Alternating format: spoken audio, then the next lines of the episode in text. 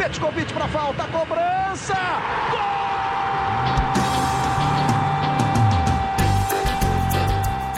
Está entrando no ar o podcast Sabe de quem?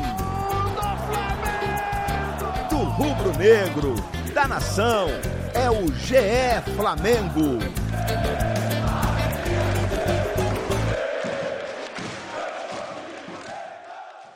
Você que se liga no Globoesporte.com, tá ligado também no GE Flamengo, podcast completamente pensado e dedicado para você, torcedor rubro-negro. Eu sou Igor Rodrigues, estamos de volta, de volta aqui nessa resenha boa, resenha gostosa aqui no nosso amplo estúdio de gravação. Até cresceu hoje o nosso estúdio de gravação por aqui, estamos numa sala alternativa, mas como sempre, com todas as informações, todas as notícias do Flamengo. Episódio número 41 aqui do GE Flamengo e hoje especial porque voltou, o Flamengo voltou lá, o grupo principal. A gente está gravando isso aqui na segunda-feira, às 14h21, popular 2h20 da tarde.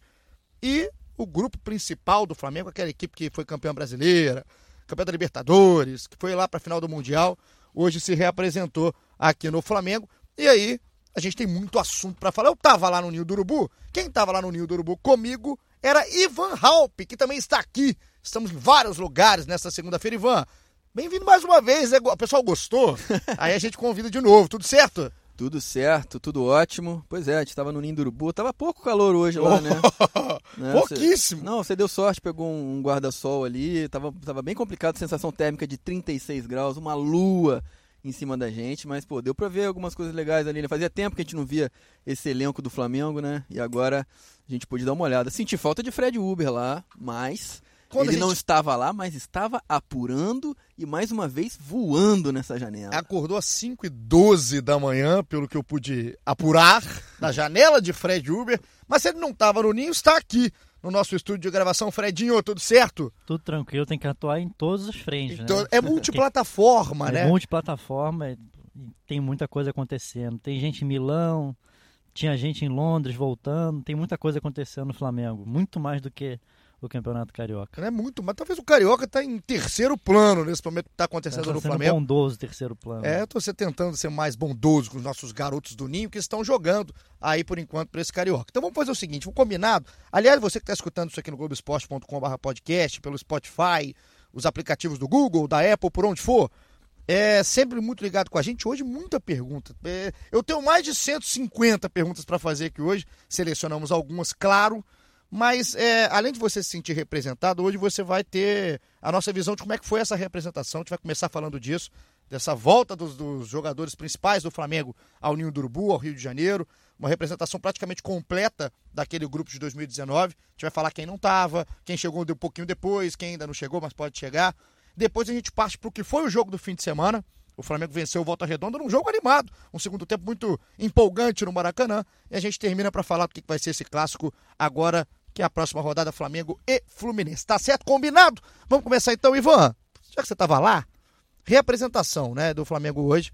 Vou colocar aqui os tópicos rapidinho, só pra gente colocar. O treino foi às 9 horas da manhã, a gente chegou lá, tava todo mundo na hora, a gente nunca atrasa, e aí fomos liberados 9 e meia. Diego Alves e Rafinha já tudo combinado com a, a comissão, com Jesus e tudo mais, foram liberados para chegar um pouco mais tarde, se representar na parte da tarde, o treino isso, integral. Isso porque, né, é, o, o, que era previsto inicialmente, né, durante as férias, era que a representação hoje fosse à tarde. E aí eles compraram passagem para voltar e estarem presentes à tarde. Como, eles não, como, como houve uma mudança, né, o Flamengo antecipou para a parte da manhã essa representação, não deu tempo deles chegarem para o treino, mas chegaram pelo menos ali no CT, né, fizeram algumas atividades ali, bicicleta, enfim. É, os dois já, já estavam devidamente comunicados aí com, com tudo combinado com o Mister, né, e com a comissão técnica, então tudo certo. É, já apareceram, inclusive, eles estavam para se representar à tarde, mas os dois chegaram pela manhã. O Rafinha, inclusive, colocou o uniforme de treino e foi a campo em um certo momento, mas não ficou. Ele foi fazer o trabalho junto com o Diego na academia. Dos reforços, são cinco até agora, para você que está mais desligado no mundo da lua. Os reforços são Gustavo Henrique, Michael, Pedro, Pedro Rocha e Thiago Maia.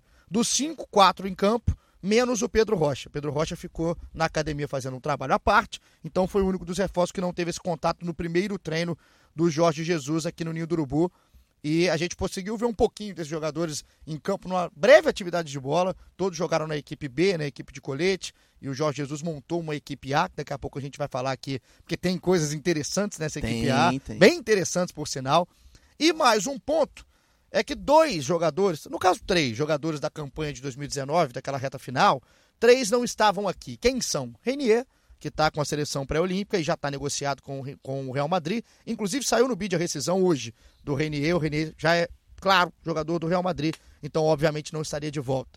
Gabigol, situação, uma novela interminável. O Braz e o Spindle estão lá em Milão. Inclusive o Braz postou, né? Uma gracinha hoje lá, todo pimpão, Braz, tomando café, tá Postou no nas frio. redes sociais assim, ó, até quarta-feira, menos um. Teremos menos um, que aí tá a temperatura, né, de menos um grau. Só que aí o pessoal ficou falando, pô, mas menos um, menos um jogador no elenco, então, então o Gabigol não vem? Ou Mas menos pode um ser o seguinte, problema, né? Exatamente, pode ser menos um problema a ser resolvido. Exato, é, É. todo misterioso É uma também. novela né? longa, mas dessa semana não tem como passar. Porque no dia 31 fecha a janela, então tem que resolver essa novela do É. Exatamente. Gabigol. E está bem próximo de, de ser resolvida. É, o que está tá pegando ainda é uma, uma negociação ne- no sentido de que o Flamengo quer pagar o menor valor possível, obviamente, e, e por isso re- quer não ficar com 100% dos direitos econômicos. É, quer que, o, que a Inter mantenha um percentual para que esse valor ser pago pelo Flamengo seja menor. E a Inter, do outro lado, do outro lado da corda, quer exatamente o contrário quer vender 100%, não quer ter mais nenhum percentual do, do Gabriel, mas quer o, o máximo valor possível. Então a gente vai esperar como é que vai ficar isso, né, Ivan? Que até agora tem que resolver até o dia 31. Pois é isso, porque a Inter, pra Inter é interessante ter dinheiro em caixa, porque ela quer contratar o Eriksen do Tottenham. Tá, tá rolando essa negociação, né? É um valor até parecido, né? Uns 20 milhões de euros ali, são valores parecidos do Gabigol e o do Eriksen. Então, pra Inter é mais interessante ter o dinheiro em caixa do que ficar com o percentual do Gabigol. E se eles continuarem com o percentual, eles trabalham ali com uma margem de 10%, 5%, coisa bem mínima mesmo. É, a Inter no máximo cogita ficar com manter 10% do, do Gabigol, de resto não, não interessa para ela, porque o Gabigol não, não faz mais parte do, dos planos e a, a Inter não, não vislumbra uma possibilidade no futuro de ter uma um- muito um, um lucro muito grande com a venda dele. E tenho aqui já a imprensa, praticamente toda a imprensa europeia já coloca é, o acerto confirmado do Eriksen do Tottenham com a Inter de Milão. Os jornais já estão gravando. Até alguns já colocam aqui valor, 83 milhões de reais. Então, uma parte dessa venda do Gabigol pode ser usada também para dar uma desafogada na compra aí do Eriksen. Então, o Gabigol também não estava aqui no Ninho do Urubu. Ainda não é jogador do Flamengo, está se é, terminando. Tá terminando, tá na fase final essa novela do Gabigol, como bem disse aqui o Fred Uber. E o terceiro, que não estava, a gente falou do Renier e do Gabigol, era Pablo Mari. Isso o Fred Uber pode falar, porque ele acordou muito cedo, eu estava chegando ao Ninho do Urubu, ele já estava tweetando que nem um louco, frenético. Fred, por que não vimos Pablo Mari? Ou Bom. por que veremos, talvez, daqui a pouco. Veremos mais. Exato, por que veremos? É, ele viajou é, para fazer exames médicos lá no Arsenal, é, mas não, não deu certo. Não houve um acordo entre Flamengo e Arsenal. É, o que a gente ficou sabendo é que o, é, o formato do, do negócio não interessou o Flamengo. Parece que o Arsenal queria um. Em cima da hora, tentou mudar a, a formatação para um, um empréstimo com um valor fixado e não foi combinado com o Flamengo e o Flamengo orientou o jogador a voltar. Que nesses moldes, o Flamengo não tem interesse na negociação. Ele não foi visto hoje no Ninho, né, Ivan? Assim, a gente não teve nem informação de ninguém do Flamengo, pelo menos em apuração ali no Ninho e perto da galera que tá sempre próxima com a gente. Ninguém viu o Pablo Mari no Ninho do Urubu. Se alguém viu, me fala, porque tava lá e não vi. Não, não vimos realmente, ele não foi, não esteve no Ninho do Urubu nessa manhã, mas o que a gente conseguiu apurar ali é que a expectativa é que o Pablo Mari fosse ao Ninho do Urubu na parte da tarde. Não é nada confirmado, mas é a expectativa. A, a ver, né, se, se isso vai se confirmar. Então é porque só para você ficar ligado como é que vai ser essa semana do Flamengo, daqui a pouco a gente vai falar agora já já sobre como foi o treino em si.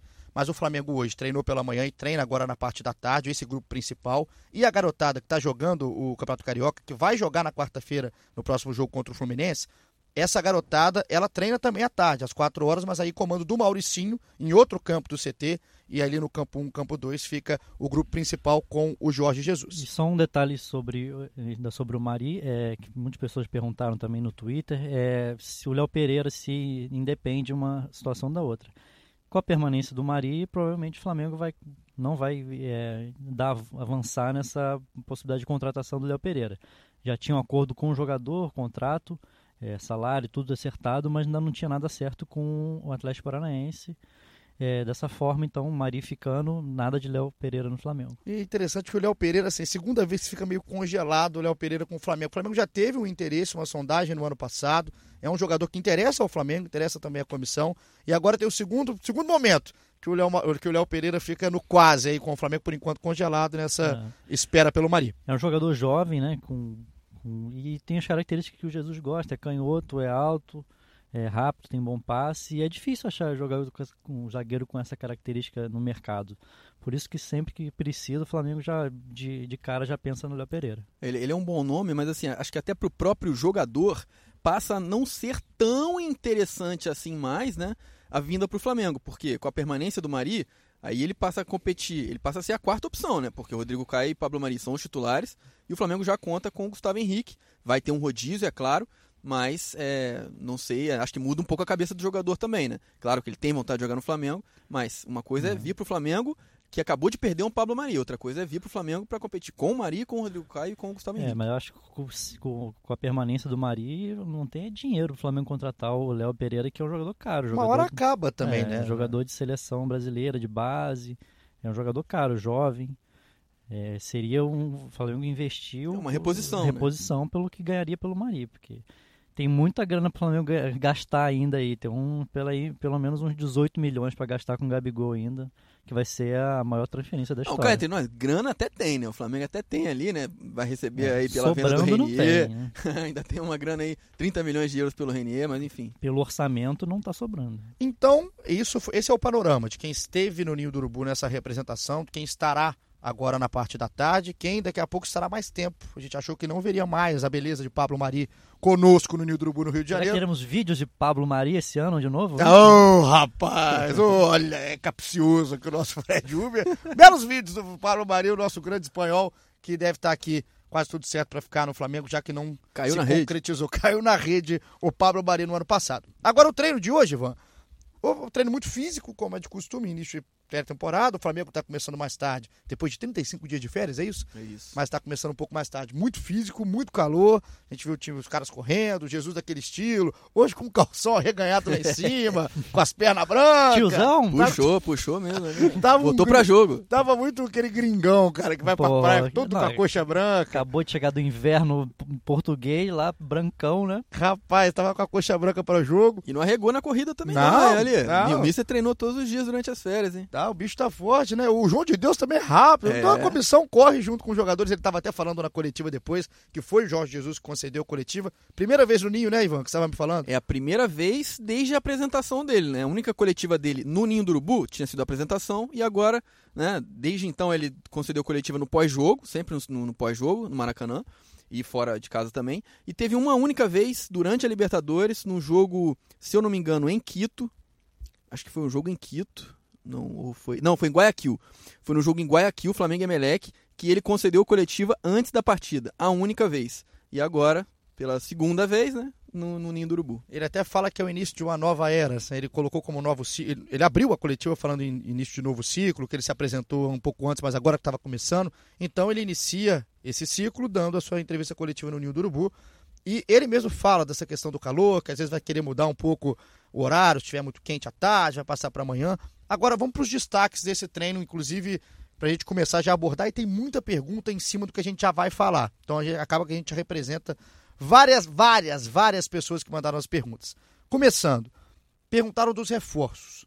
É, vamos começar falando da parte final, Ivan, acho que você vai me entender. Sim. Porque primeiro foi muito físico, corrida e tudo mais, e no final o Jesus fez uma atividade em campo reduzido, mas um 10 contra 10, em toques rápidos e tudo mais, e montou dois times. Vou tentar colocar de cabeça mais uma vez os times aqui. Te ajudo, vai lá. O time sem colete, que é o time, entre aspas, titular, ou o time remanescente do ano passado.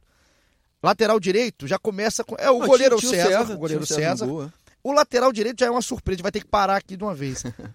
Orlando Berrio na lateral direita. Porque o Rafinha ficou na academia e o Mateuzinho, o jogador que está com esse time do Sub-20 do Mauricinho, ele foi completar esse treino, então o Mateuzinho ficou no time B. Então quem ficou no time A como lateral direito foi Orlando Berrio. Aí uma chuva de perguntas é sobre isso. Será que é mais um milagre do Jorge Jesus? Será que isso pode acontecer ou é só uma ocasião de treino? Só uma ocasião de treino ali, não, não tinha outro nome para ele colocar e ele também quis manter todos os jogadores do ano passado, né? Tanto que os reforços ficaram todos no, no, no, time, entre aspas, reserva. Ele quis manter o grupo ali que já, já se conhece, tanto que o Tuller, por exemplo, ficou também na zaga ali no time titular. É, e aí ele colocou o Berril para completar ali e foi na, no mínimo, na lateral direita. Foi no mínimo curioso, porque assim, a gente estava ali, para você que não conhece ali o Ninho ou só vê foto, a gente fica ali do lado do campo 1, na, na lateral do campo 1, um pouco mais acima. Então no campo 1 a gente enxerga muito fácil. Só que essa atividade, como de costume já do Jesus, ele faz o físico no campo 1 e esses, esses de, de campo mais reduzido é no campo 2. Aí já fica mais longe, né? Pra gente começar a identificar. Né? A vista tá pesando. Aí, pessoal, quem que é o lateral direito que tá do lado de lá? Era... A gente ficou um tempão ali, pô, ficou, é o Mateuzinho? Não é, ele tá no outro time. É o Vitinho? Não é. Aí quando a gente viu, caraca, é o Berrio. Eu olhei e falei assim, cara, tá parrudo? Era o Berrio que tava na lateral direito. Então, foi Orlando Berrio, também concordo com o Ivan que ter sido uma ocasião de treino. E pra dar uma moral realmente pro time que tá com ele há sete meses, ele frisou isso muito durante a coletiva. Exatamente. Então foi César Berrio, Rodrigo Caio, Tuller e Felipe Luiz, Arão, Gerson, Ribeiro e o Arrascaeta, na frente o Bruno Henrique com o Lincoln, o Lincoln que foi utilizado e durante o, o início ali parecia que ia ser o Pedro, que o Pedro estava sem colete, mas o Pedro coloca o colete e entra nesse time B. O time B, esse o Ivan me ajuda se eu tiver um pouco mais de dificuldades, uhum. Hugo Souza no gol. Neneca, popular Neneca. Exatamente. O Mateuzinho colocado na direita. Eu vou colocar o que ficou mais tempo, que foi o Pires colocado na defesa ao lado do Gustavo Henrique, o reforço, e lá na lateral esquerda o René. Aí o meio-campo, Thiago Maia e o Diego, ali fazendo a função de meio-campo um pouco mais recuado. Aí na frente o Lázaro e o Vitinho, e no ataque o Michael e o Pedro. Perfeito. Perfeito? 100% de aproveitamento. 100% gabaritei, o que foi até porque eu tava lá, se não gabaritasse eu era um asno. Então, esse foi o, o, coletivo, rapidinho, uma atividade de 15 minutos mais ou menos, que comandou o Jorge Jesus. O que vimos, Ivan, desses, desse trabalho muito rápido? Destaca. Ah, não, de, ah, de, o destaque inicial, Lincoln.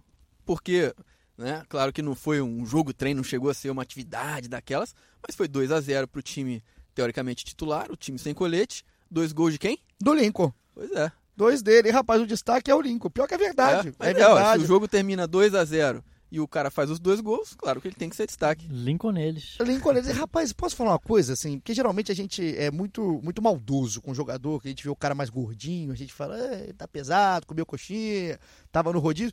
Mas até o Lincoln, até o Lincoln, que eu já vi o Lincoln com, com aquela barriguinha ali, aquela barriga murcha de verme, não tava não. Não achei, achei praticamente todo mundo no olhômetro, isso aqui no visual, até o Jesus tô foi de acordo, tô de acordo. O Jesus foi perguntado sobre isso, também foi. falou que parece pelo que ele viu. É, ele falou que não dá para ele, né, não dá para se aprofundar, né? ainda, porque foram as primeiras impressões dele sobre como o elenco tá voltando de férias, mas ele disse que a primeira impressão foi boa. É, que parece que tá todo mundo no mesmo nível mesmo, tá? Ele, ele até fala que assim, pelo que ele viu tá tudo mais ou menos, porque não tá na forma física ideal, claro. mas que tá todo mundo no limite aceitável, no mais ou menos como ele acabou te falando da sua aço. É e, bom, isso né, Fred? também é sinal da, é bom, da, é. da, cobrança, né? Cobrança que todo mundo sabe que o Mister tem é, pela eu, parte acho física. isso acontecia muito os jogadores voltarem é, pior, assim, quando tinha, não chegava nem. Uma época não tinha nem 30 dias de férias, né? O jogador sabia que ia ter só um poucos dias, largava mesmo. Agora com 35, já na reta final, a maioria já faz aquele, aquela atividade. Vi muitos fazendo ainda pelas redes sociais, Diego, Vitinho, é, Pires, Berrio, muita a galera que fez bastante coisa no, nas férias. Comprometimento, né, do pessoal aí, que é também, Jesus, né, né é, o bicho é bravo também, Não, volta e, gordo. E eles fazem questão de postar também, o né, próprio mostrar Jesus fez e postou. Opa! Exatamente, é sempre bonito Jesus fazendo atividades físicas. Com a camisa do Flamengo. Muito né? legal. O Mister né? agora tá super ativo nas redes sociais. E hoje foi um treino totalmente aberto, né, a, a parte inteira do treino foi aberto, geralmente é, ele coloca só uma partezinha, 15 minutinhos, hoje não. Hoje porque a gente foi lá, né, Ivan? É. Uma hora e setenta, aí, aí colocou esse treino todo aberto, a gente pôde pelo menos acompanhar. Mais um destaque do treino, vamos ver se você vai comigo. O Michael, ele fez uma jogada que chamou atenção. Foi, tão pouco tempo que não dá pra gente ficar aprofundando. Mas teve uma jogada que é muito característica dele, que é uma bola na esquerda, ele rabisca pela esquerda, dá uma costurada na defesa, e era contra o time, entre aspas, titular do Flamengo, para cima lá do caso do Rodrigo Caio e do Berrio. Ele vai para cima dos dois, passa, dá um toque no meio, e acho que o Pedro perde uma oportunidade de fazer um gol ali fácil. E, além do Michael, o próprio Pedro quase marca um golaço no início da atividade de calcanhar, meio que no alto, totalmente estiloso, categoria que a gente sabe que o Pedro tem. E ele mandou a bola para fora muito perto do gol. Foram dois destaques dos reforços. E É. mais um, para ver se só para eu acabar no destaque, para o Ivan continuar. Thiago Maia, eu estava vendo já antes na roda de bobo, no um passe toca, sai na velocidade, tem muita qualidade no passe. É muito fácil ver o Thiago Maia jogar, óbvio que é só um, um pouquinho que a gente viu ali de perto, mas tem muita qualidade no passe, né, Ivan? E isso o Jorge Jesus gosta. Com certeza, deu pra ver ali. É, é pouco, né? A gente consegue ver muito pouco nesse iníciozinho, assim, até pelo tempo que a gente teve. É, o tempo de atividade, né, desse coletivo ali foi, foi um tempo curto também. Mas é, é o que você fala, a gente consegue pincelar algumas coisinhas. Concordo com você em relação ao Thiago Maia. E pra mim também, o lance que mais chamou a atenção durante toda essa atividade foi o lance do Michael. Ele chegou bem na linha de fundo ali, bem demais. Ele é muito rápido, né? Impressionante. Eu até tuitei isso. Ele, ele, ele chega muito rápido e, e fácil, né? Ele dribla. É uma capacidade incrível Ele de, é um- de driblar. Acho que é um dos jogadores mais vir- virtuosos assim, do É. Flamengo agora, que arrisca mais. O arranque dele é muito bom. os lances dele pelo, pelo Goiás, ele arrisca muito, não quer nem saber. É, um- é a- a- o lado peladeiro dele, no bom sentido, É. né? De, que até ajuda, assim, na, nesse improviso dele. Ele é muito bom num contra um. E aí foi exatamente isso que você falou. Ele criou a jogada, deu no pé do Pedro, mas o Pedro pegou muito mal na bola, a bola foi, foi bem longe do gol. Mas no outro lance, o Pedro mostrou qualidade, quase meteu esse gol. Eu não vi, Eu, tava prestando atenção em eu, outra coisa. eu, a gente estava estar conversando ou hora, falando alguma coisa. E aí você me contou isso daí. Mas foi legal, o lance foi legal. Agora, essa questão do Michael, pra gente já passar aqui o que foi a coletiva do Jesus, tem pontos pra gente destacar. O Michael, eu acho também assim, ele tem que ser. O Michael, o próprio Michael tem que ser inteligente, porque a comparação dele, pelo que a gente vê numa montagem rápida de time, é com o Bruno Henrique. A posição que ele vai ter que disputar de primeira. Assim que a gente pode. Óbvio que o Jesus tem vários momentos que ele vai fazer variação e tudo mais. Só que no primeiro momento é ele com o Bruno Henrique. Se ele for disputar no, no- tete a tete, no pau a pau ele e o Bruno Henrique, o Bruno Henrique não vai sair do time hoje. Então, ele tem que usar esse lado mesmo, o lado peladeiro, o lado diferente. Ele tem que fazer alguma coisa diferente para tentar ser mais utilizado. Eu acho que ele tem qualidade para isso. Se tiver a personalidade que ele teve no Goiás, Fred, tem tudo para dar certo. Eu, se fosse um desses jogadores do setor ofensivo que estivesse chegando no Flamengo, ia pedir muito para tentar ser observado do lado direito ali. Que todos são especialistas do lado esquerdo. Quem se- conseguir é, se, se adaptar bem nesse lado direito, acho que vai ter um trunfo na manga. Pode ser, porque o lado direito continua a gente é, vendo vários jogadores estarem lá, né, povoarem o lado direito, mas não serem especialistas no lado direito. Ah, em teoria, se a gente for pensar nisso, o Everton Ribeiro é o cara que mais se aproxima ali da, da ponta direita. O que, que daria para fazer, né, numa alternativa de jogo? O Everton poderia. O, o, o sucesso do Michael pode fazer o Everton concorrer, de repente, com a, com a Rascaeta pela posição do meio. Por que não? O Michael. Você acha que não dá para montar um time, de repente, com o Michael do lado direito, o Bruno Henrique do lado esquerdo e um centroavante ali, ou o Gabigol, ou então o. Característica bem diferente, né? Outro estilo. É outro estilo, mas eu, eu O consigo Michael não é enxergar. armador, né? Ele é velocista. É, para Mas, mas eu consigo enxergar numa situação de jogo. Exato, para um situação como de esse. jogo eu O vejo. time precisando ir pra frente, coloca o Bruno Henrique e ele ali é, em velocidade nas pontas, um, um jogador mais centralizado, e ali no meio, ou o Arrascaeta, ou o Everton Ribeiro, dependendo do, do jogo, claro. Pra gente aproveitar para fazer até links, a gente, você sabe que a gente adora de links aqui, você que está sempre acostumado a nos ouvir, pra gente passar para a coletiva do Jorge Jesus, em cima do que o Ivan falou, da questão de variação, de teste, de tudo mais. Uma coletiva sensacional do Jesus, assim, é, é, Esclarecedora, é né? muito bom, cara, quando você vai para uma coletiva, que você não tem que ficar ouvindo aquela mesmice, rame-rame, loucura. O cara fala o que tem que falar. E aí o Jesus foi perguntado exatamente sobre o estadual, o que, que aconteceria no estadual. Então eu vou começar aqui a já colocar a galera no papo, porque é, tem perguntas aqui que acabam se confundindo com perguntas de jornalistas lá no momento da coletiva. Muitas perguntas. É muita coisa, é muita coisa. Tanto lá quanto aqui, né? O pessoal não para de perguntar. A gente colocou aqui no, no nicho do Flamengo no Globo Esporte. No dia do jogo a gente estava no Maracanã, né, Fred? Exatamente. Assim, antes de sair do Maracanã, a gente colocou lá o pessoal participar. Você é quase o setorista do Flamengo. Vai aos jogos, É, vai é, aos treinos, é, tudo, né? A gente- podcasts. É, só falta cair o molho a mais, que aí tinha tudo. Mas, Mas tem lá. molho a mais? Não tô sabendo, não. Ah, mas é porque se você faz tudo, você deveria ganhar o molho. Mas não tem, não tem esse molho. Mas vamos lá. Aí o pessoal começou a botar aqui. A Carlinha. Ih, rapaz, tem, um respiro, uma- um, respiro mais fundo, um, um suspiro de Fred Uber. Já vou entender. Ah. A Carlinha mandou o seguinte: existe a chance de algum reforço ser escalado no Fla-Flu já dessa quarta-feira? É a pergunta da Carlinha, Carlinha. é? Minha Carlinha. melhor seguidora. Tem algo aí nessa pergunta? Inclusive é minha namorada. Ah, então. essa, essa pergunta aí foi, to- foi totalmente. É tudo, tudo. Ah, Foi totalmente a vontade ela que pensou. Ah, tá? imagina, Carlinha, muito obrigado, hein? O Fred Uber é um canalha, né? Não, não nos avisou aqui. Tá, já tá tudo armado isso Tá que a gente nada, fez tá agora. nada, Tudo espontâneo. A pergunta dela cabe para a coletiva, né, Fred? Né, Ivan? Porque a o, o Jesus fala sobre exatamente o que vai ser a programação do Flamengo para quarta e depois para o jogo do Resende, confirmado para segunda-feira, não mais domingo. Segunda, o jogo aqui no Maracanã, às 20 horas, popular 8 da noite. Responda a Carlinha, Ivan. E um beijo pra Carlinhos. Ó, antes do beijo, agora a resposta. Exatamente. A programação inicial do Fla- do Flamengo era utilizar essa garotada né, durante toda a Taça Guanabara, mas por conta da Supercopa do Brasil, da preparação, o Mister acabou mudando de ideia. Então o- a a garotada vai jogar, né, vai ser escalada até o jogo de quarta-feira agora contra o Fluminense. E a partir da rodada seguinte já vai jogar o Flamengo aí com praticamente força máxima, ou, enfim, foi o, que o, foi o termo que o, que o Mister usou. Então, jogo contra o Resende na segunda-feira da semana que vem, né? Que mudou de data, como você bem disse. O jogo deve ser no Maracanã. É, vai ser no Maracanã, Tá- tá, tá confirmado. né? O jogo vai ser no Maracanã na, na- na próxima segunda-feira.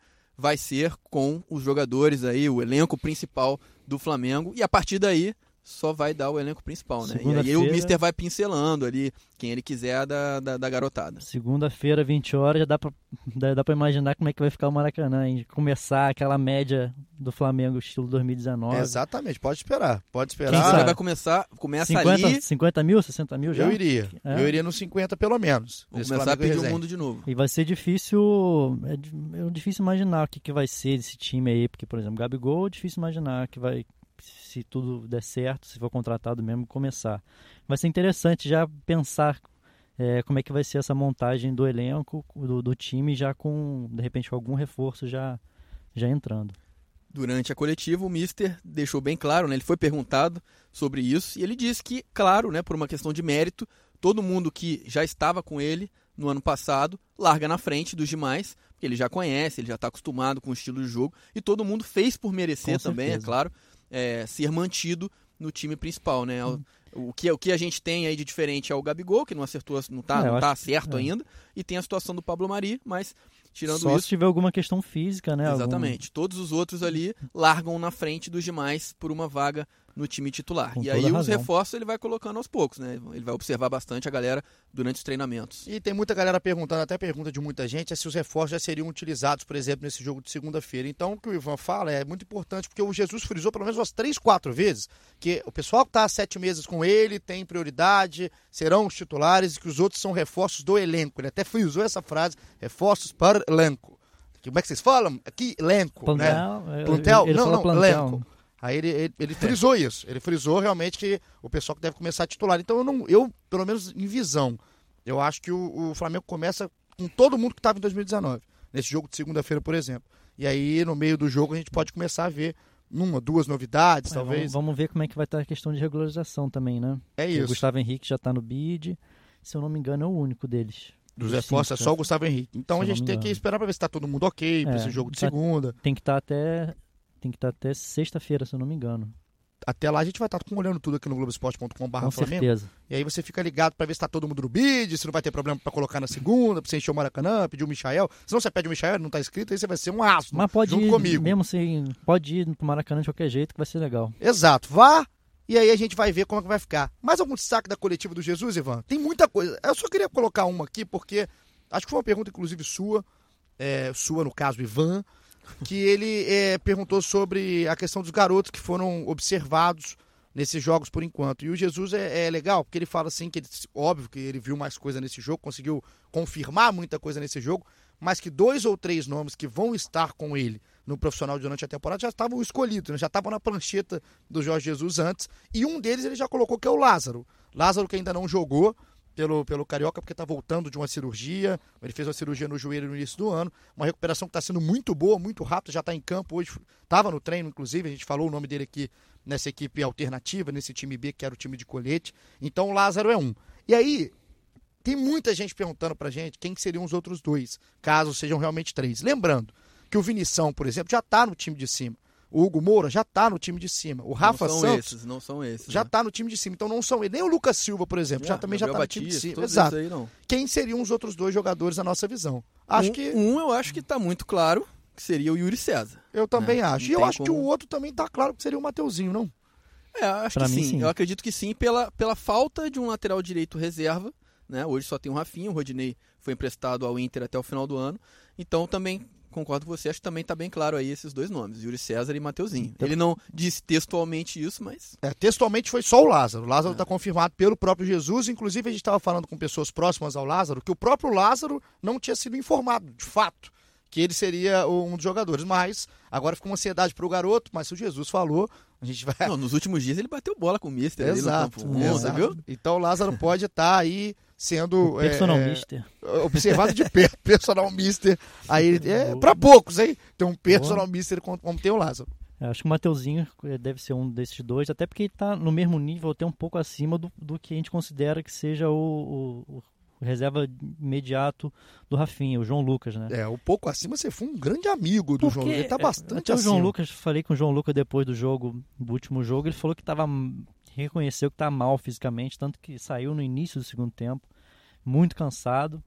Realmente não, não deu para entender aí como que foi a preparação do João Lucas para esse início de temporada, que, era para ele estar voando. né? É, assim, a gente vai falar daqui a pouco mais do jogo específico, mas assim, eu tenho duas certezas do João Lucas. Primeiro que ele não é ruim como ele foi contra o Volta Redonda. É, ele tem mais bola do que ele jogou, porque ele foi um, um desastre completo na partida, apesar do gol, que é 78% do goleirão do Volta Redonda. Um abraço pro Douglas Borges, inclusive meu parceiro. Ele E- vive de fora, ele? Ele é, jogou muito tempo no Tupi. Rapaz, falhou, né? Aí eu ainda mandei antes do jogo, falei, ô Douglas, vou lá te ver. Boa, valeu, valeu. vi, vi. A torcida do Flamengo adorou. Eu Sou um pé quente com o Douglas Borges. Mas ele jogou muito mal. E outra é que o Mateuzinho, na minha visão, é melhor que ele tecnicamente. Só que acho que desses nomes que a gente falou, tanto o Yuri como o Mateuzinho, principalmente o Mateuzinho, não tá pronto para profissional. O Mateuzinho tem, tem deficiência de marcação, já tinha na base, apresentou isso nos, nos jogos até agora também, nos três jogos, então tem que ter muito cuidado, até para não apressar um pouco né, essa, essa adaptação do Mateuzinho, porque ele é um cara que é muito bom no ataque, mas que também deixa muito buraco atrás. Então vai ter calma, com certeza, o Jorge Jesus, mas pra gente, unanimidade seria o Yuri, o Lázaro, que já tá confirmado, e o Mateuzinho. É isso. É, se tivesse mais um, acho que é bem mais difícil de imaginar. Eu Também- chutaria o Ramon, mas assim, bem. Bem no chute. Bem abaixo do. Do Ah, eu não, não- eu não do- do colocaria René. mais ninguém, assim. Acho que Também só, não. Só, só os três mesmo. Hoje não, porque o Ramon, e o caso do Ramon e o, carro, o caso do Rodrigo Muniz, por exemplo, que entrou fazendo gol, são muito novos ainda, eles têm uma etapa de maturação na base muito grande antes de chegar até pra eles mesmo, assim, não estão prontos. Então até pra mim um degrau abaixo do próprio Yuri, do próprio Mateuzinho. Então acho que tem que ter calma, acho que os nomes não vão fugir muito desse que a gente falou não. Vamos pra mais pergunta? Aqui tá uma galera agora pra gente passar daqui a pouquinho pro que foi Ah, aqui, ó, você tinha pedido pra eu destacar um outro momento da coletiva. destaque, por favor. Então, só, só lembrando uma coisa interessante que o Mister falou também, né? É, ele, segundo ele, o elenco ainda não está fechado. Ele está aberto a novas contratações. O próprio Mister disse que o, a- o ideal né, para ele é ter dois jogadores ali que sejam de, da total confiança dele para cada posição.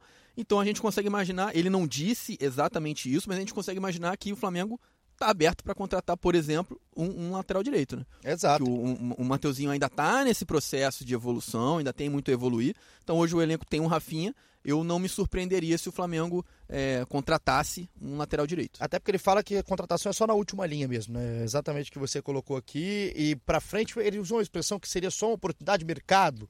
É, Exatamente. muito boa, mas não tem prioridade. Então é já só. tem muitas opções ali no Exato, elenco do Flamengo. exato. Agora ele tem um avançado que ele tanto queria, né? o Querer, ele falou que tá Tá sanada sanado, a é. carência. Exatamente. Então é uma coletiva que teve todos esses pontos abordados. Aqui, vamos começar com as perguntas. É muito, hein? É muito. Vocês preparem aqui na nossa cabine e você que está em casa também. Tássia Moura, sempre participando com a gente. Um beijo para Tássia. Igor, nesses três jogos do Carioca, quem mais evoluiu ou mostrou potencial de ser aproveitado no elenco principal? Ela dá opções. Mateuzinho, Hugo Moura ou Vinição? Vou transmitir minha pergunta aqui também para Ivan e para o Fred Uber Tássia. Um beijo. Mateuzinho, Hugo Moura ou Vinição, um só, sem ficar em cima do muru. É, Mateuzinho. Pra mim, o Mateuzinho, dos três, foi quem mais evoluiu. Porque, assim, eu vou, vou dar a minha opinião, tá? Eu sei que o Vinição tá sendo elogiado nesses primeiros jogos. Ele foi muito elogiado nos dois primeiros jogos. Vem polêmica. Mas, mas eu não vi muita coisa assim dele. Eu confesso que na minha visão de jogo ali, é, ele foi um cara, ele é um cara seguro na marcação, ele toca a bola, mas muito passe de lado, assim, eu não consegui ver ele é, se destacando positivamente, nem negativamente, né? Ele foi um cara discreto. Eu não consegui ver muito dele, assim como o Gumora também. O Gumora, ainda na, na, nas três partidas, ele teve a mesma coisa, né? Por conta da saída do Dantas, que né, depois a gente vai falar um pouco até sobre isso. Mas o Gumora teve que ser recuado para a defesa ali, também seguro, mas não deu para ver tanta coisa deles assim, né? É, eu acho que o Mateuzinho foi quem, quem mais é, mostrou uma evolução. Foi bem no primeiro jogo, foi ali no segundo jogo legal e tal.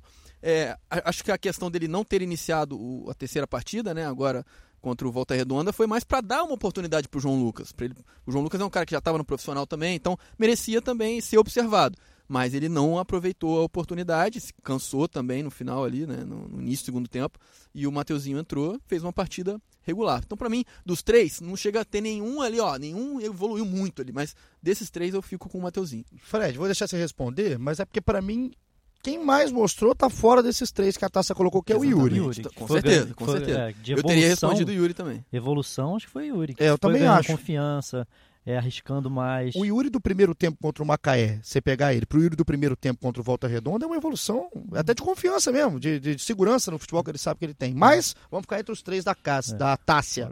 O, Fred. O Vinícius eu gostei muito mais dele contra o Vasco do que contra o Volta Redonda. Achei que ele fez uma partida bem discreta. O Hugo Moura parece ser um jogador, é um jogador que faz bem aquela função ali, aquele feijãozinho com arroz, mas é um cara que se, não se destaca muito, assim, para a torcida. É, o Mateuzinho eu achei um pouco mais linear, assim, não, não fez uma partida sensacional, mas é, assim, mais regular também. Iremos, talvez, eu, talvez fosse no Mateuzinho. Eu também, também. unanimidade, o Mateuzinho. Eu acho que nenhum dos três evoluiu tanto. É, exatamente. Eu, eu, teria respondido o Yuri César de primeira, mas é, como ela, ela perguntou, ela deu alternativas, Exato. Eu, eu fiquei ali na Aqui no Enem da Tássia, a gente vai de Mateuzinho. Tinha mas... que ser letra D, nenhuma das alternativas anteriores. Exato, é o Yuri qual, César. É. Porque... Mas Tássia. E, além do Yuri César, falar do Rafael Santos. Acho que é, esse aí esse seguro. jogou no, no, Eu vi principalmente o jogo contra o Vasco e esse contra o Volta Redonda, achei ele muito bem nos dois jogos. Bem seguro. É o zagueiro que faz a, a dupla junto com o Dantas e tá bem seguro realmente. Foi bem aqui o nosso grande Fred Uber. Agora perguntas mais do time profissional, porque daqui a pouco a gente vai virar a chave para o que foi esse jogo da garotada. Diogo, Diogão, meu parceiro, um abraço. Só de de fora o Diogo. Nossa, de fora sempre, né? Bem representado. O Diogo é um grande homem ele levanta o tópico Lincoln. Na pergunta do Diogo, não seria uma boa emprestar o Lincoln? Que potencial é esse que a diretoria enxerga que quase ninguém mais vê? Está Pinel com o Lincoln aqui, o nosso Diogo. Vocês acham que um empréstimo, por exemplo, nessa temporada seria um bom caminho para o Lincoln? Já que, por exemplo, chegou o Pedro, o Gabigol está quase tudo certo dele ficar. Seria uma, um bom caminho para o Lincoln esse empréstimo? Ah, eu acho que de característica não, não, tem muito no elenco parecida com a dele, não. Ele é centroavante. Ele era o avançado que tinha que tá, estar tá pronto ano passado e para ter chance.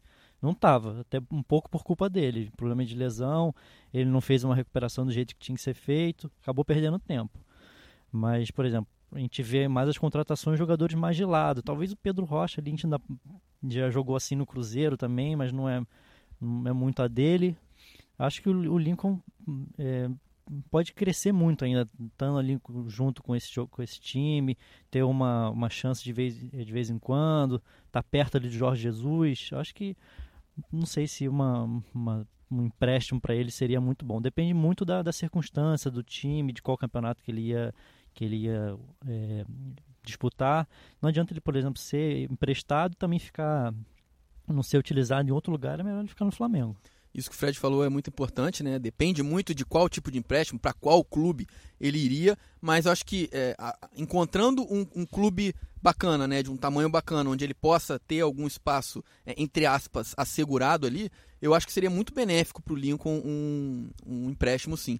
Porque ele, ele, o perigo é que o Lincoln fique marcado como aquele cara que aquele cara que ainda vai, ainda vai desabrochar, ainda vai desabrochar, e aí ele, o tempo está passando e o Lincoln não está tendo a oportunidade como, como ele imaginava que teria, e ele também não está evoluindo como poderia. É, e eu não consigo ver ele tendo muitas oportunidades esse ano, não, justamente por causa disso. O Flamengo está muito perto de, de, de, de, ter o retorno aí do, do Gabriel, né? É, tem o Pedro, Bruno Henrique joga muito centralizado às vezes também quando precisa, enfim. É, eu não consigo ver o Lincoln até por questão de mérito, mérito também, né? Porque ele não, não fez uma temporada boa quando ele teve oportunidade no ano passado. Ficou marcado, inclusive, por aquela, aquele gol que ele perdeu né, contra o Liverpool na final do Mundial. Então eu, eu acho que seria bem interessante para o Lincoln, sim, né? Claro que, como eu, eu frisei, tem que ser uma, uma oportunidade legal para ele mas para ele seria legal sim ter mais espaço em outro clube, respirar novos ares para quem sabe depois voltar ao Flamengo. É, eu também concordo com vocês, foram bem na defesa de um empréstimo consciente do É, Lincoln. Eu não acho que ele é superestimado no Flamengo, não. Acho que ele, ia, ele sempre teve uma, eh, uma projeção grande. Eh, Sempre foi seleção brasileira. Ele era, foi era, uma época ele era considerado mesmo nível do Vinícius Júnior. É, eu lembro que até que o, o técnico Tite gostava mais do, do Lincoln do que, do que o Vinícius Júnior. É, mas o, o, o Lincoln deu uma perdida de tempo. Ele, muita lesão, problemas físicos. Uma lesão que ele teve no início do ano passado, quando estava na seleção, acabou atrapalhando muito ele. Vamos ver se ele consegue recuperar esse ano. Tá? O tempo está passando para ele. Apesar de ele já estar um tempo no profissional, ele é bem jovem. Se não me engano, está com 19. É bem novo ainda. É, tem tudo para conseguir aí é, dar a volta por cima. Danu, um beijo para ela. Pergunta se o Berrio na direita dá jogo. Não, vou nem passar essa pergunta. Não dá jogo, tá, muitas, Danu? muitas mulheres participando. Vários, não, vários, cada vez mais. A gente adora. Aqui o Rômulo Miranda, esse é um homem. Rômulo, aí começa um grande, um grande palhaço. Rômulo, um abraço. Canalha. Igor Porchat. Com a chegada desses reforços, um abraço, hein, Rômulo? O Vitinho perde muito espaço como opção nesse time? Olha, é, vai Eu lá, só Fred, pergunto, vai lá, vocês lá. Eu não respondem, acho não. Pe- Pela característica de quem estava comentando de do Arrascaeta e do Everton Ribeiro de, de armador, eu não consigo ver, por exemplo, no Michael e no Pedro Rocha, as características que o Vitinho tem de armação. Eu acho que ele consegue fazer bem de lado, mas quando tem que cair para o meio, assim, comparando com outros, eu acho que ele é uma boa opção. Terminou bem ano passado. falar, termina em terminou alta, né? alta. Tem, tem uma finalização ali que é impressionante, melhor que os outros, que eu acho também de finalização. Eu acho que ele tiver bem, com a cabeça boa, e eu acho que ele tem espaço tranquilo nesse, nesse elenco aí, não como titular, mas como uma, uma peça bem importante. Tomara que ele tenha tesão esse ano, né, Ivan? Que às vezes falta um pouco isso no Vitinho, um pouco de sangue nos olhos, que acho que muita parte da torcida cobra do Vitinho é, é esse tesão. Esse é o grande problema que dele. tem jogos que ele tem, e aí você vê que ele vai. E às vezes não participa tanto diretamente de um gol, mas que ele participa do jogo. Mas esse tesão, se o Vitinho tiver com a qualidade que ele tem, principalmente de finalização, acho que ele tem muito caldo para dar, mesmo com toda essa concorrência. Dessa vez eu concordo com você, concordo com o Fred também. É, o Vitinho foi o grande 12 jogador do Flamengo né, na temporada passada. Ele também tem moral com o Mister. O Mister, sempre que precisava, colocava. A primeira opção era sempre o Vitinho. Então ele. é, acho que a vinda desses reforços, claro, aumenta a competição. Mas não acho que se- seria uma coisa preocupante para o Vitinho a princípio, não. Ele vai ter que mostrar, claro, assim como ele mostrou no fim do ano passado. Ele foi muito mais intenso na reta final ali do ano passado, né, do que ele costuma ser. Por isso que ele foi ganhando um pouquinho de espaço ali também e mais confiança, né, consequentemente. Mas acho que é bem por aí, assim. O Vitinho é, continua com moral com o Mister. Eu também acho, concordo. O Rômulo completa aqui com uma pergunta, que essa eu já acho que eu vou responder, porque a gente respondeu antes. Ele fala, pergunta, né, quem que o Flamengo deve colocar no lugar do Renier, já que ele vem sendo usado com frequência. Eu acho que o Yuri César tem tudo para ser esse cara para substituir o Renier. Características diferentes, o Yuri é mais baixo, o Renier tinha mais porte, até pisava mais na área, até como um 9 de fato ali em alguns momentos. Um jogo contra o Fortaleza que ele decide o gol, ele está dentro da área, faz um gol de cabeça, se eu não me engano. Enfim, mas acho que o Yuri como, como posição e pela qualidade técnica principalmente que tem, pode ser o cara para subir e substituir o Renier. O Yuri, assim, ele joga mais pelas pontas também, né? É um cara que joga mais pelo canto ali. O Renier, ele jogava um pouquinho mais centralizado, mas a gente vê direto ali, né? A gente tem acompanhado esses Sim. últimos jogos. O Yuri, ele também cai pelo meio, então ele, se- ele se movimenta muito. Eu acho que, pelo que o Yuri fazia na base, ele fazia muito menos isso de ir pro meio. Eu acho que ele tá começando para ele mesmo tentar melhorar o jogo dele, pisar mais na faixa central de campo. Nesse jogo contra o Volta Redonda, várias vezes. Ele tava ali no segundo tempo, naquela faixa central, jogou do lado direito no momento do jogo. Então acho que ele tá começando a tentar se adaptar para ser um jogador mais completo. Eu falaria o Yuri nesse cara para substituir o Renier como característica de um cara vindo da base. O Rodrigo, Rodrigão, um abraço. Falou que ouve sempre o podcast, sabe de onde? Lá de Toronto. Olha que beleza. Então a gente está com uma audiência Toronto, é. internacional. Deve estar mal de vida o Rodrigo. Um abraço para toda a comunidade do Flamengo em Toronto, junto aí com o Rodrigo. Aí uma galera aqui perguntando, mas tem muita gente mesmo perguntando sobre o Berrio. Então, gente, não, a gente não acha que vai dar certo. Pode surpreender, depois que, depois que o Jorge Jesus fez com o William Arão, eu acho que qualquer surpresa hoje é válida. O Arão, para mim, era um jogador ok, que virou um grande jogador. E eu nunca imaginei ele na função de primeiro volante. Mas Eu acho que a- é, a, a tendência do Berrio, tanto o Berrio quanto o Pires, é a saída, né? Nem continuar no elenco. O Pires tá, parece estar até uma situação mais avançada, tá uma possibilidade de- da América do México. Mas é, o Berrio, o Flamengo vê com bons olhos a possibilidade de sair dele, que investiu bastante, tem um salário alto. Inclusive isso acaba dificultando a saída, porque falta gente para pagar o salário que ele gasta, que ele, que ele, que ele custa ao, ao Flamengo. Assim, não dá para imaginar. Muito complicado, né? Quem vai pagar, né? E quando ele fosse falar do Berrio na lateral, sabe que eu lembrei que o atacante que, lá, que jogava bem de lateral? Paulinho. Paulinho. 2013. Paulinho, rapaz. É, é, o Paulinho nesse ano tava com o diabo no corpo também, né? É. Tinha colocar no gol, que talvez ele ia começar a jogar bem. Mas é verdade. Então, complementando aqui o que, o, o, claro. que o Fred falou, né? Ao contrário do que a gente falou aqui sobre o Vitinho, acho que o Berrio é um cara que não tem espaço hoje no elenco do Flamengo. Concordo. Fica muito complicado para ele ter oportunidades ali com o Mister. É, os reforços que o Flamengo trouxe acabam acirrando demais para ele a, acho que a competição ali, pô, tem o Michael, tem o, tem o próprio Vitinho, tem o Bruno Henrique, enfim, eu, eu não consigo ver o, o Berril com muito espaço esse ano, não. Para ele outro, também seria legal uma, uma transferência. E o outro que tem muita dificuldade com lesão o ano inteiro. Muita. Impressionante. Ele tem dificuldade demais, demais. E o bicho é um touro, né? Mas realmente acaba é, com problema de lesão mesmo. Aqui o Rodrigo... Por curiosidade aqui, onde é que o Paulinho. Pra onde ele foi mesmo? Rapaz, eu tava vendo isso agora. Essa semana agora. teve uma teve. matéria aí, estava no. Pegou na. Já vou, já vou pesquisar. Pesquisa aí quando eu vou. Mas, mas teve mesmo, cara. Porque a gente viu até a chamada era ex-Flamengo, Paulinho, fecha. Uhum. Na falou, nossa central do mercado. Que deslumbrou no Flamengo. É isso, Exatamente. exato. Daqui a pouco o Ivan traz pra gente onde está o Paulinho. Rodrigo Silveira, Rodrigão, lá de Aracaju. Um abraço. Perguntando se tem previsão de acerto da Globo para transmissão dos jogos. Não sei. Não sei, pergunta pro Landinho. O Landinho tava lá em Aracaju, lá no, Mineiro, no trio no elétrico trio, né? O Landinho, cara, que cara legal. Eu queria tomar Já cerveja com o Landinho. Hein? Já temos resposta. Já? Paulinho tá com 31 anos, vai disputar o Campeonato Goiano pelo Anápolis. Rápido, nossa e aí, central e aí de lembrou, comunicação. Né? É, não, e aí ele, ele relembrou nessa entrevista, dá, dá o crédito aqui, ó, Guilherme Gonçalves e Rafael Seba, pessoal que cobre aqui o Globoesporte.com, né, lá em, lá em Goiás. E aí ele falou da ansiedade e tal, e falou o seguinte, ó, sobre a passagem dele pelo Diz. Flamengo. Não tenho mágoa. Acho que minha saída tem uma porcentagem de culpa minha. Uma porcentagem. Deve, deve ter. Pois 99. acabei exagerando um pouquinho. Não. Eu ainda era novo. Ah, era um garoto, né? Paulinho, mas aí tá marcado, né? Porque o que ele fez no 2013 tá bom já, pô, já deu certo. Tá bom, Paulinho. Ó, o Rodrigo Silveira pergunta se tem lá de Aracaju, da terra que Landim dançava. É, a esposa tem... do Landim é de Aracaju, por isso que ele tá sempre lá Queria e conhece os trio elétricos. Foi lá no show do Bel Marques, não Adoro, adoro. É chicleteiro. O nosso Landim queria tomar uma cerveja ele tava no ritmo, hein? Tava, tá, não, o ritmo dele é péssimo, o ritmo dele, mas o Rodrigão Silveira pergunta se tem acerto de transmissão da Globo com o Flamengo. Não sei de nada sobre o assunto, mas continue escutando o podcast que Este você não perde. não, não pertence a nós. Não pertence.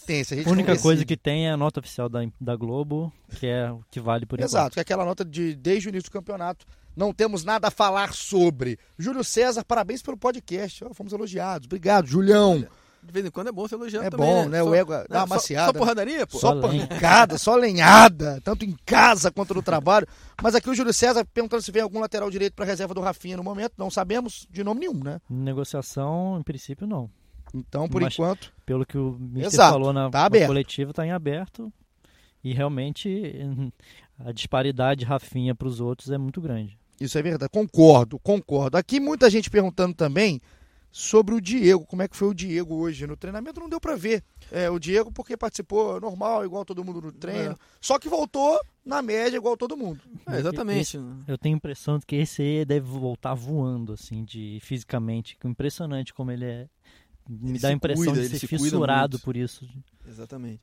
Não, ele se cuida muito. É, é um profissional. O Diego, é um, o, com perdão da palavra, o Diego é um puta profissional, sinceramente. Sim, sim, é um baita profissional. E é um exemplo para todo mundo ali dentro do elenco do Flamengo. Todo mundo admira o profissionalismo do Diego. Eu lembro, cara, assim, é para falar até, eu lembro que quando o Flamengo foi eliminado pelo Atlético Paranaense na Copa do Brasil no ano passado, já com o Jorge Jesus, inclusive, jogo nos pênaltis, que o Diego perde um pênalti. Que ele bate no meio do Exato. gol alto, o pessoal xinga ele. Eu fiz um texto de opinião no dia seguinte, é, é, falando que o Diego representava um Flamengo naquela época que ficava só no quase. E não tira uma palavra do que eu escrevi na época. E Logo depois o Diego teve uma infelicidade gigantesca, que foi a lesão no jogo contra o Emelec fora de casa. Fratura, né? Terrível. E ele não participa dessa revolução que aconteceu do Flamengo. Só que ele acaba sendo coroado e representado no final, sendo um jogador importantíssimo na final da Libertadores. Ele, por esse profissionalismo, por essa entrega absurda que tem o Diego, de uma liderança que ele tem sim fora de campo. E ele conseguiu também colocar essa liderança, que antes para mim era só fora de campo, com a liderança dentro de campo. Então tomara que esse ano ele consiga é, ser esse jogador útil fora, porque ele é, é, como exemplo de profissional, de caráter, um cara que sempre foi assim na carreira inteira e também consiga ser assim dentro de campo. Fechamos aqui a pergunta, várias perguntas sobre o Diego também.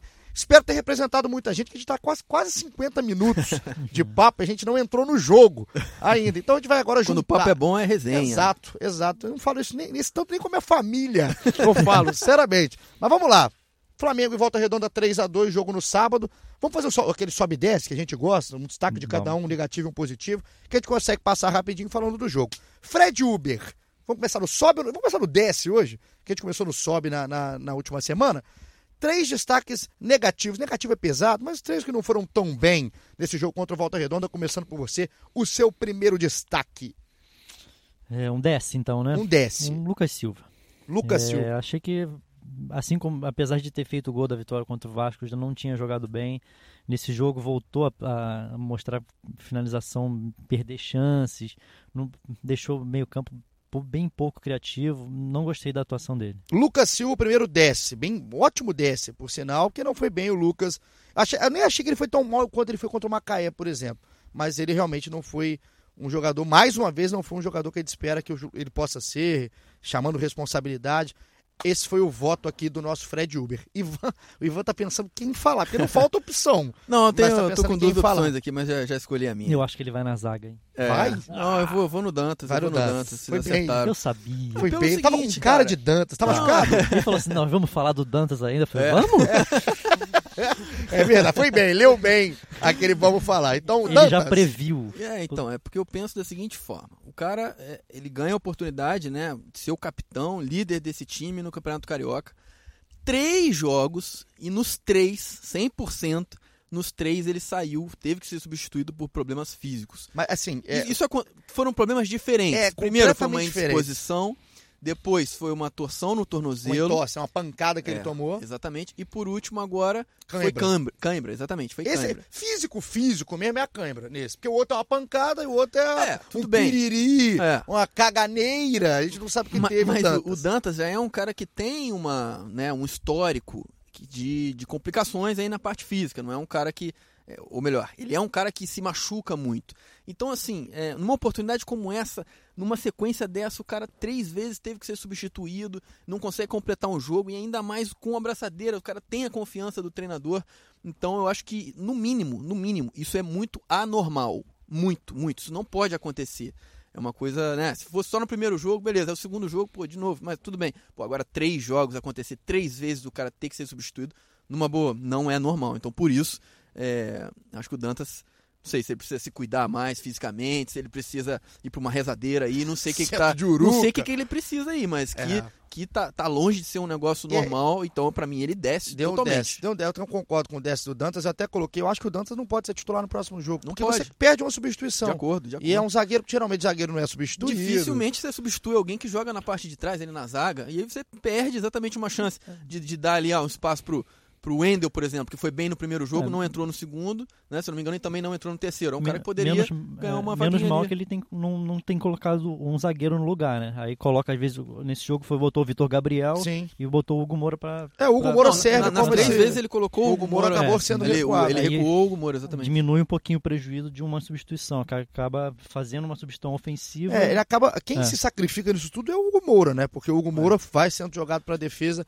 nos três jogos, mas então um desce pro Lucas Silva, um desce pro Dantas. E o Dantas, na Copinha de 2018, ele jogou pra caramba. A final da Copinha do Dantas é, é sensacional. Só que é um garoto que já operou o joelho, por exemplo. Então tem esse histórico realmente com ele. A gente torce para que ele consiga dar uma volta por cima, mas é um desce bem dado aqui pro. Dantas no voto do Ivan Halp. O meu, eu tô com muita dúvida em dois jogadores. Muita, muita. Conte-nos. Eu vou, eu, eu vou deixar o meu, meu desce pro que não fez o gol. Porque o João Lucas seria meu voto. Jogou muito mal. O João Lucas tem um cruzamento no primeiro tempo. É antológico. Não, é foi, muito, antológico. foi muito ruim. né? Perivaldo. É, é, é, atrás do. É isso. A bola, gol. a bola sairia do Maracanã. É, o, o cruzamento é tenebroso. Só que o, o garoto, a gente tem que dar esse- esse- essa colher de chá, entre aspas. Eu acho que o erro é dele, se não tá bem fisicamente. Ele era um dos caras que tinha que estar voando, babando. Mas então é erro dele, só pode ser físico. Então espero que o Lucas, que o João Lucas não seja isso durante uma temporada.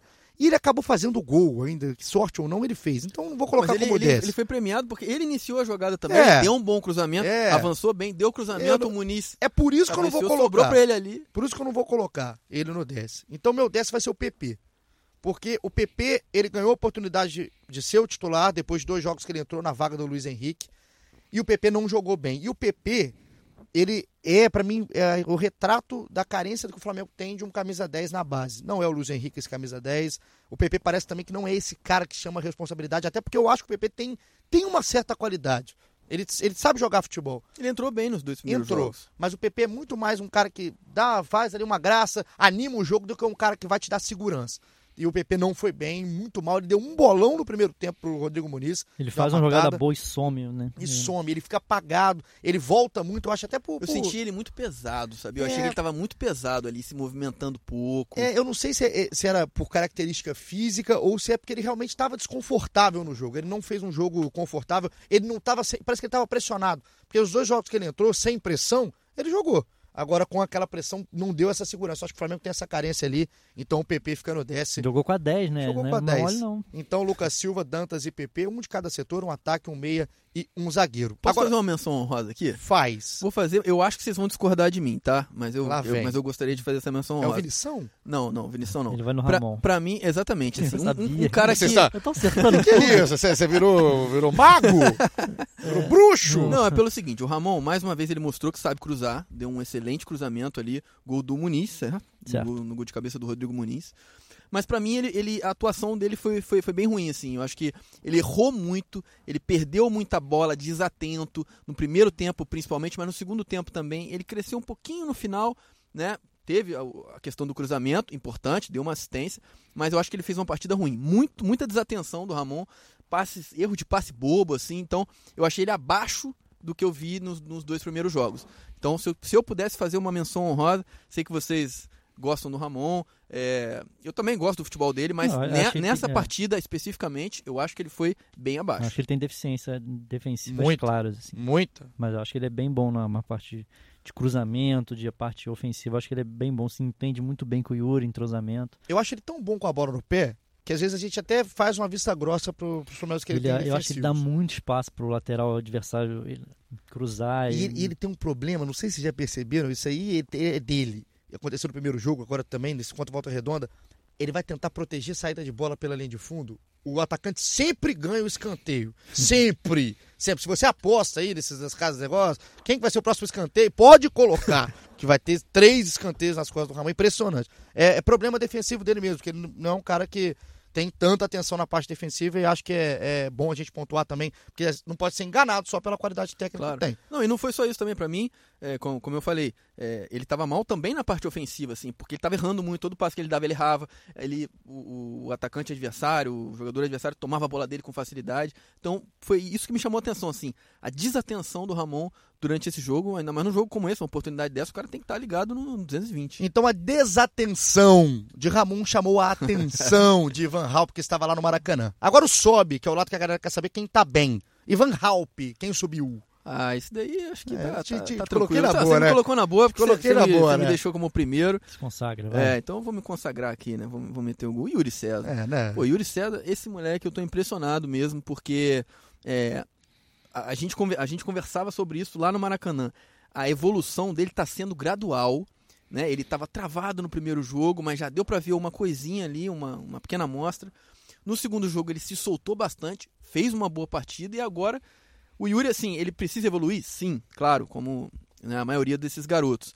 É, mas, assim, a habilidade dele é uma coisa impressionante. Teve um lance contra o, o volante do Volta Redonda ali, que ele foi pra cima, ele entortou, o cara quase caiu no chão, assim, e o Yuri deu prosseguimento à jogada. Ele leva muito perigo pra defesa adversária. E foi uma coisa que a gente pontuou no podcast passado.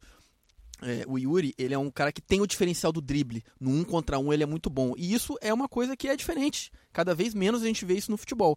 E, e ele, qu- qu- qu- quanto, quanto mais solto ele fica, né, vamos dizer assim, é, mais à vontade, mais confiante, mais ele tá jogando. Então, Yuri César, pra mim, sem sombra de dúvida, é o sobe. Sobe, sobe de Yuri César, voto do Ivan Halp. Facilitei a vida do Ivan para complicar a nossa. Eu sou não, mas um, eu, eu, falaria o mesmo que eu vou falar agora. É, eu que não sei o que eu vou falar. Eu sou um burro. Para ele começar Muniz, falando. Muniz, Muniz foi Muniz. bem. Eu pegou o outro meu, eu acho. Legal, não vou falar nada. Surpreendeu bem, assim. É, achei que ele foi muito bem, até porque o Vitor Gabriel estava tava entrando muito mal, como a gente falou em outros, outras edições. É, aquele centroavante clássico, né, protege bem, apesar de ter ficado muito isolado, no, muito, muito chutão para cima dele ali, por causa daquele problema de, de transição, de criatividade no meio campo. Mas aquele gol de cabeça que ele fez é de quem sabe. É centroavante, é um jogador muito novo ainda, que esse aí merece ser, ser muito bem cuidado, lapidado, porque é fazedor de gol. 18 anos, né? Sabe muito, muito de futebol, é muito bom jogador, já conheci o cara na base, assim, a gente falava merece a vaga do Vitor Gabriel. A gente não estava falando à toa, não é porque a gente não gosta do Vitor Gabriel, é porque tem no banco um cara que tem muita qualidade. E o Muniz travado no primeiro tempo um pouquinho, mas já não, incomodando. Com, com cinco minutos de jogo ele já levou mais perigo que o Vitor Gabriel, sim, porque ele sim. fez uma jogada, ele deu um chute muito bom, ele apareceu bem, depois ele participou de uma outra jogada. E no segundo no tempo ele no segundo tempo ele se O Vitor Gabriel ele prefere trombar com a bola tá vindo para ele. Ele vai primeiro vai trombar ele, com o zagueiro para depois contato, né? para depois pensar na bola. O Muniz foi ao contrário. Concordo. Ele gosta mais da bola do que, que o Vitor Gabriel. Que fase do Vitor Gabriel. Sensacional, gostei. Ele gosta mais da bola do que o Vitor Gabriel. Então, Yuri, Rodrigo Muniz e e eu vou do Bill. Eu vou dar o meu sobre pro Bill. Bill jogou seis minutos, talvez. Entrou os 43. Posso te consagrar?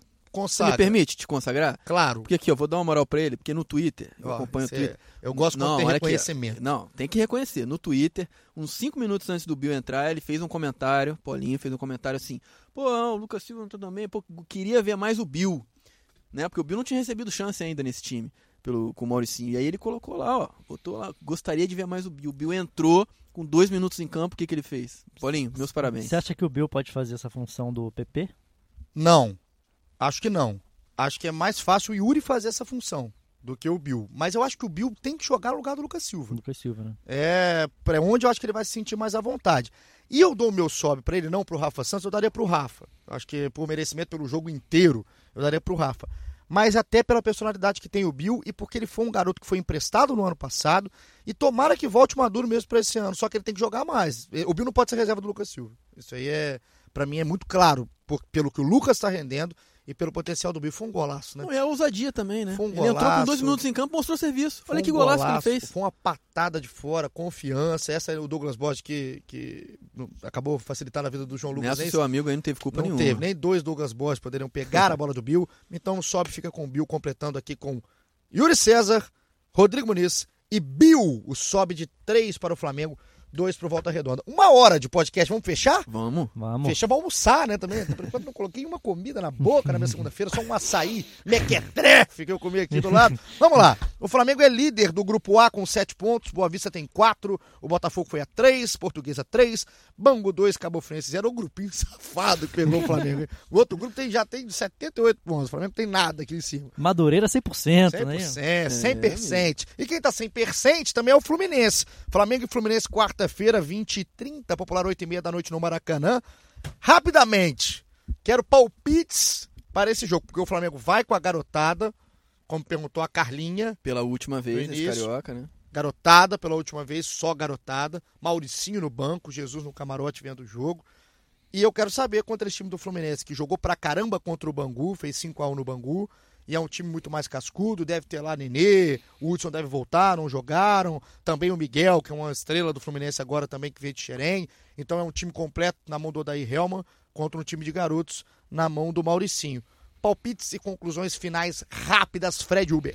Eu acho que vai ser o principal desafio, o último e grande desafio do, Fluminense, do Flamengo. É, Fluminense provavelmente aí eu acompanhei até a entrevista do Odair Helman depois do jogo Fluminense. Ele falou que eles vão, o Fluminense vai manter a, a programação, mas não falou que vamos, vamos voltar com o Nenê, vamos voltar com o Gilberto. É, não dá para saber ainda exatamente qual Fluminense que vai entrar em campo, mas de qualquer forma é, vai ser um desafio enorme para o Flamengo. De, mesmo se o Fluminense entrar com um garotada que tem muito jogador bom no Muita Fluminense, gente boa. esse Miguel, 16 anos, impressionante. Vai ser bonito de ver. Palpite? Palpite? Sim. Empate. Empate? Quer falar placar ou não? Você é um Não, safado. não, É um não. safado. Então, um empate na visão de Fred Uber. Ivan, Olha, concordo com o Fred, né? Vai ser o grande desafio dessa garotada do Flamengo, porque contra o Vasco, eles pegaram também um outro time de garotos ali, não, não o time titular do Vasco. O Abel preferiu poupar, né? é um grande absurdo. É, enfim. E agora o Fluminense não. É, pelo que deu pra entender, né? Pode ser até que ele não vá com 100%, mas ele vai com a maior parte das forças que, que o Fluminense tem, né? Então a gente deve ver aí Nenê, Hudson, é, Digão, É, talvez, Lucas não, Claro. talvez não veja, por exemplo, o Henrique, que jogou com o É, Bangu. Pode fazer exatamente. essa, essa mescla. principalmente esses caras que foram Nem- poupados no, no- contra o Bangu, né, no 5x1, Nenê, que é o caso do Nenê e do Hudson, por exemplo, esses caras devem ir a campo agora também. É, vai ser um grande desafio para essa garotada do Flamengo e vem, assim, é um, é, é um momento, né, a hora, é a hora H mesmo para eles. Vão ter um adversário que é superior a eles, né, em teoria pelo menos é um adversário superior, e eles vão ter a chance de, de mostrar serviço. É, e o- com o Mister observando, né, o pessoal sabendo agora que é a última chance, É a final, é- certeza é a final de campeonato. tenho certeza que eles vão dar a vida, né? Quem não der a vida, o Mister certamente já vai deixar de lado ali, porque num jogo como esse, tendo uma oportunidade desse tamanho, esses moleques têm que entrar ligados no 220. Palpite. Eu, eu acho que o Fluminense é favorito, eu apostaria numa vitória do, do Fluminense, mas acho que, acho que dá jogo duro. Gostei, gostei. Eu não vou dar palpite porque eu- que eu só apresento. Não preciso ficar dando palpite Valeu. Porchat. Valeu. Foi muito obrigado. Muito obrigado, eu acho que vai ser um jogaço. Vai ser um jogaço também. Fluminense favorito, na minha opinião, porque tem o time é, pronto, um time que está já se arrumando, mas é o time principal, contra um time dos garotos do Flamengo. Mas eu tenho um pedido. Bota o Bill pra jogar contra o Egídio. Porque aí eu acho que aí complica a vida do Egídio. O Egídio tem grande deficiência de marcação. Então botar um moleque que faz salseiro, eu acho que tem mais. é, é, é, acho que é mais consciente, tem, faz mais sentido do que botar o Lucas Silva pra cima do Egídio, que eu acho que ele leva o melhor. E Então, merecido também, se o Lucas Silva começa o jogo no banco e o Bill titular, acho que é mérito. Mérito. O Bill ap- aproveitou os poucos minutos, aproveitou Mérito. muito bem os poucos minutos que teve, e o Lucas Silva já tem três jogos aí, apesar do gol contra o Vasco, não aproveitou a chance. Concordo. Mérito, favoritismo do Fluminense também vejo, mas acho que o Flamengo pode engrossar e, quem sabe, beliscar pontos. Aí contra o Fluminense, quem sabe uma vitória, também não duvido de nada nesse jogo no Maracanã. Ivan, tamo junto?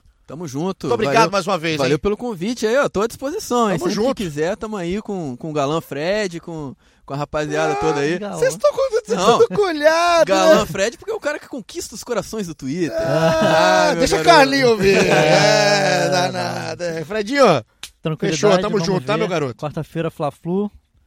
Se Deus quiser, de repente, quinta-feira estamos aí novamente. Você é, vai graças estar, eu a Deus, sei, né? né? Eu também, quem Se sabe. me né? escalar, eu venho. Então, amém. Então, tomara que estejamos juntos mais uma vez. E você que ficou aí nos aguentando mais de uma hora na sua casa, no seu banho, no trânsito, não sei onde você está, na feira. Muito obrigado por você estar sempre com a gente. A gente vai esperar o que vai ser esse Fla-Flu para voltar e ter essa resenha toda. E aqui, você sabe como é que a gente está fazendo. Estamos terminando como? Terminando com gols marcantes de Campeonato Carioca. O que eu escolhi, dessa vez vai ter Fla-Flu, né? Quarta-feira. Então eu escolhi um gol de Fla-Flu. Como foi um gol de Fla-Flu no último, vai ser também agora. Você lembra que o Orejuela do Fluminense já foi pro gol em 2017? Final. Gol do Lembro, Rodinei? Do Carioca. Ah. É, é pra mandar um abraço pro Pretinho Rod, que eu senti falta dele nos campos, no campo 1, ali do Rio do Urubu. Rodinei tá no Inter, mas nos corações rubro-negros aqui que escutam o nosso grande podcast. Perdeu Então, um gol ontem, Rodinei. Rapaz, Rodinei, não faz assim, não faz assim comigo, Rodinei. Mas hoje ele não perdeu, foi no Maracanã. Mas ficou como titular, né? Foi titular Ah, lá no é Inter, pelo danado, é danado. aí, ó. Rodinei, 2017, na voz de Luiz Roberto, gol do título do Flamengo contra o Fluminense, título carioca, Orejuela no gol, Rodinei na arrancada, gol de título. Você que tá com a gente, muito obrigado pela sua audiência. Tamo junto e aquele abraço. Pode pintar o gol.